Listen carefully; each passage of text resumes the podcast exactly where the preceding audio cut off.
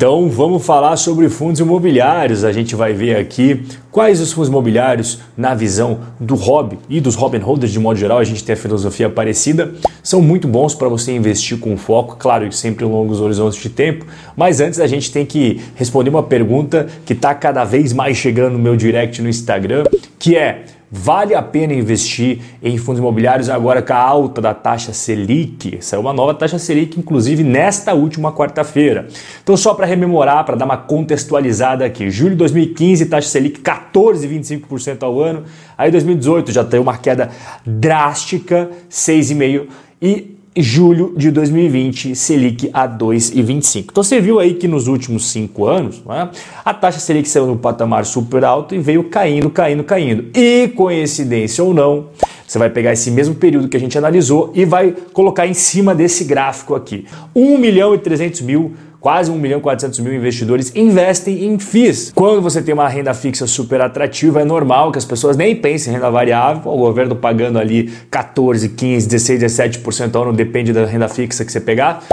Para que, que vai subir risco na bolsa? Só que daí quando a, taxa de juros foi a 2, o cara falou, meu, tem que pensar em outras coisas. E a taxa Selic voltou a subir. Isso daqui, inclusive, dia 16 de junho, essa quarta-feira aí, 4,25% ao ano. E a perspectiva de muitos players do mercado é que ela continue subindo. Então o que, você tem visto aí nos últimos tempos? Eu tenho observado isso daqui, ó. A renda fixa voltando a entregar maiores rentabilidades, ó. Primeira parte ali de cima, os pré-fixados do tesouro, né?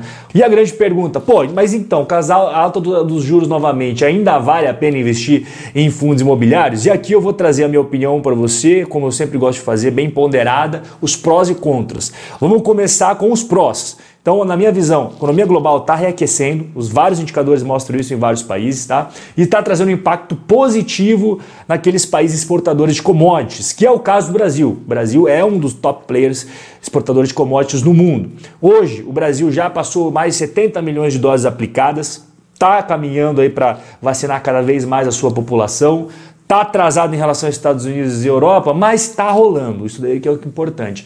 Índice de confiança do consumidor e do empresário voltando a melhorar. Tá? Esses termômetros são muito importantes.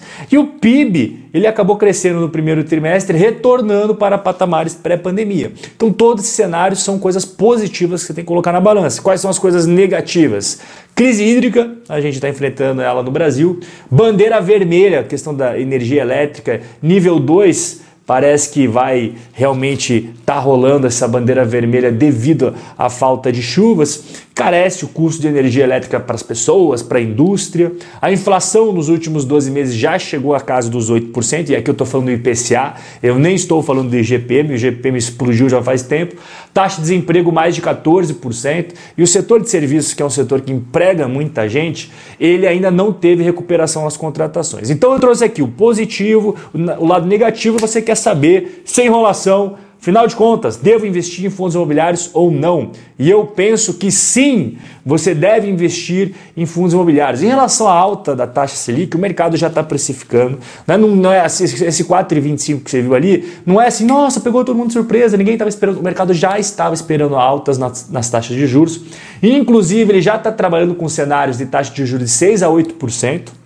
Isso é importante você saber.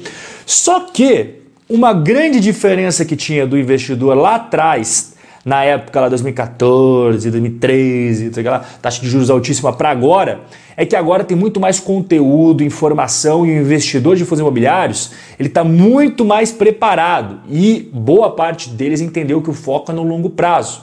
E eles também entenderam que é importante ter uma carteira diversificada, não só em fundos imobiliários, mas também em renda fixa, em ações. Não é porque você investe em fundos imobiliários, você não pode ter outras classes de ativos, pelo contrário. Né?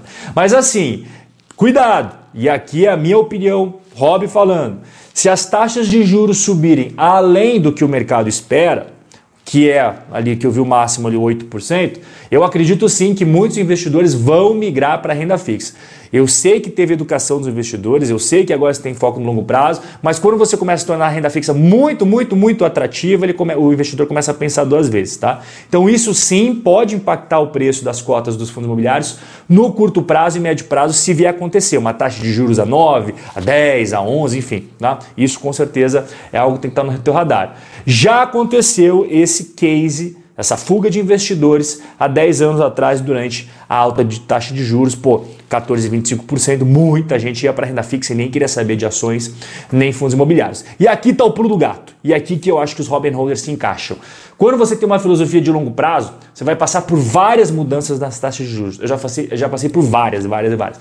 O seu foco não deve ser ficar girando o seu patrimônio, pagando imposto para o governo toda vez que você vende lá os fundos imobiliários com lucro. Não tem isenção nos fundos imobiliários. Taxas, emolumentos, corretagens, gastos extras. Tudo isso faz, é igual sabonete, cara. Patrimônio é igual sabonete. Você fica mexendo, mexendo, ele vai diminuindo cada vez que você mexe nele. Então, seu foco deve ser o fundamento dos fundos imobiliários. Então, agora a gente vai passar para o fundamento dos fundos imobiliários. Eu selecionei aqui três fundos imobiliários que eu vejo que atende aos critérios dos Robin Holders. O primeiro dele é o HGLG, Fundo de Galpões Logísticos da Credit Suisse. Esse tem o selo Robin Holder de qualidade, tem o selo Robin Holder de qualidade carimba aí, 691 mil metros quadrados de área bruta locável, mais de 280 mil investidores, ele já tem mais de 10 anos na Bolsa de Valores e uma taxa de administração que eu considero justo para padrões brasileiros de 0,6% ao ano. Os ativos dele são esses que vocês estão vendo na tela. Você vê que a grande maioria é em São Paulo. Nós temos 16 ativos imobiliários, então diversificação de ativos, isso é muito bom. Também tem uma certa diversificação geográfica, mas nem tanto assim.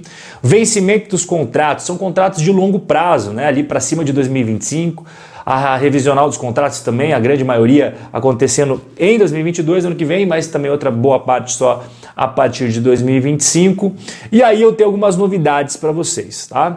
Assinatura de compromisso de venda aí de compra e venda de dois novos ativos logísticos no valor de 280 milhões. O investidor sempre gosta de ver o fundo imobiliário crescendo com mais e mais imóveis, então tá aí essa novidade bacana. E a venda de um terreno que eles tinham em Minas Gerais, resultando em um lucro de aproximadamente 44 milhões. Então informações positivas, mas também teve informação negativa.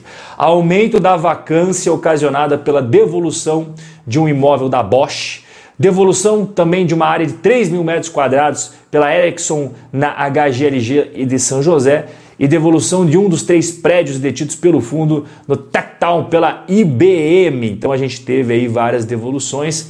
Mas quando a gente analisa os resultados, a gente vê que o fundo teve um ano de crise, que foi 2020, muito estável, sem maiores sustos.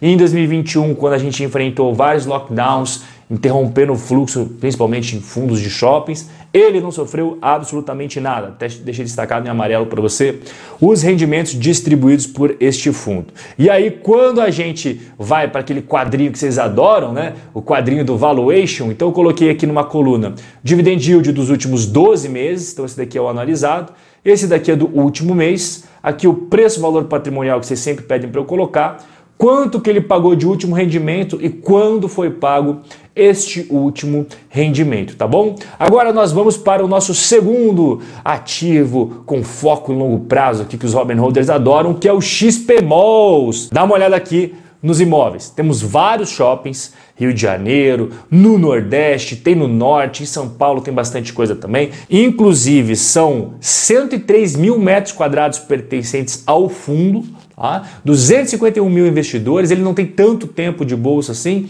mas são imóveis que têm ali um grau de qualidade bem bacana. É por isso que leva o selo Robin Holder. Mas eu quero deixar aqui destacado um negócio que eu não gosto muito, que é a forma como é cobrada a taxa de administração, gestão, etc. Tá? Taxa de administração, 0,75% ao ano. Tá bom, beleza, né? Mas daí tem taxa de performance e eu não sou fã de taxas de performance. Tá? Eu acho que só taxa de administração tá bacana, mas não é o caso aqui do XP Malls. Eles cobram uma taxa de performance de 20% do que excedeu o benchmark IPCA mais 6% ao ano. E as novidades do fundo? Cara, temos umas notícias não muito boas que é o caso de abril de 2021, que foi até o momento o pior mês da pandemia em termos de resultado para os shoppings neste ano de 2021.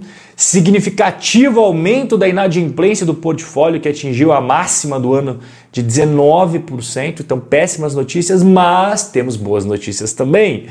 Então, isso a gente falou de abril, mas em maio alguns shoppings bateram recordes de venda em maio de 2021, voltando com tudo. Os resultados da recuperação vão ser vistos nos próximos meses, conforme a inadimplência e os descontos voltem a patamares mais baixos. Ele concedeu desconto para muita gente, teve muita gente que foi inadimplente, mas as coisas vão melhorar. Aqui em azulzinho claro é a vacância dos shoppings e azul escuro é inadimplência. A gente teve um crescimento ali de fevereiro, março e abril, mas a tendência é que esses números melhorem daqui para frente com os shoppings todos abertos, as pessoas podendo comprar, a vida voltando ao normal. Diferentemente do HGLG11, que é galpões logísticos, o XP Malls enfrentou aqui problemas, né? enfrentou certos problemas. A gente está vendo na tela esse tracejado é a distribuição por cota. Então ela teve bastante volatilidade nos últimos 12 meses e super normal, fecha shopping, abre shopping, fecha shopping, abre shopping, acaba acontecendo isso daí. Então o quadrinho, você vê que o dividend yield dos últimos 12 meses está bem baixo, né? 3,60, mas obviamente devido a todos esses problemas que eu já expliquei para você. Dividend yield também baixinho, preço valor patrimonial está abaixo do valor patrimonial e o último rendimento ele pagou dia 25 de maio 30 centavos por cota. E agora nós vamos para o último terceiro fundo de hoje, que é o KNR11, que nem é a renda imobiliária, muitos edifícios em São Paulo, muitos galpões logísticos em São Paulo, mas também tem presença em Minas Gerais e no Rio de Janeiro. E esse fundo aqui, será que tem o selo Robin Hood de qualidade? Tem selo Hood de qualidade, são 11 edifícios corporativos, 9 galpões logísticos, então aí a gente vê que ele tem até diversificação de tipos de imóveis dentro do fundo, tem vários imóveis, vários inquilinos e outros pontos positivos. Eu gosto daqui, ó. Vencimento dos contratos 2025 em diante. E quando a gente dá uma olhada na vacância, a vacância física é essa aqui em azulzinho e a vacância financeira é essa aqui mais escura. A diferença entre uma e outra é que a vacância física, você pega quantos metros quadrados o fundo tem em sua propriedade e quantos desses metros quadrados estão de fatos alugados. E aí a vacância financeira, você vê quanto que o fundo poderia ganhar se tudo tivesse no máximo ali, cobrando o máximo dos aluguéis, tudo certinho, bonitinho, 100% do seu potencial financeiro sendo executado e quanto de fato ele está ganhando de grana. E quando a gente traz para o nosso quadradinho de valuation, já com os três, inclusive para você comparar, para você analisar, para você verificar, e o último rendimento foi 69 centavos por cota que ele pagou dia 15 de junho. E se você quiser aprender mais sobre carteira, fundos imobiliários, ações, eu deixo para você o convite aqui embaixo Primeiro link na descrição, quatro aulas 100% digitais gratuitas, igual essa que você está vendo na tela. Então aqui embaixo você vai clicar no link, vai aparecer ali para você colocar seu e-mail em menos de um minuto. Você recebe a primeira aula, são quatro aulas que você vai receber em dias seguintes dentro da sua caixa de entrada. O nosso bate-papo vai ficando por aqui, mas a gente se vê no nosso próximo encontro. Um forte abraço e até a próxima.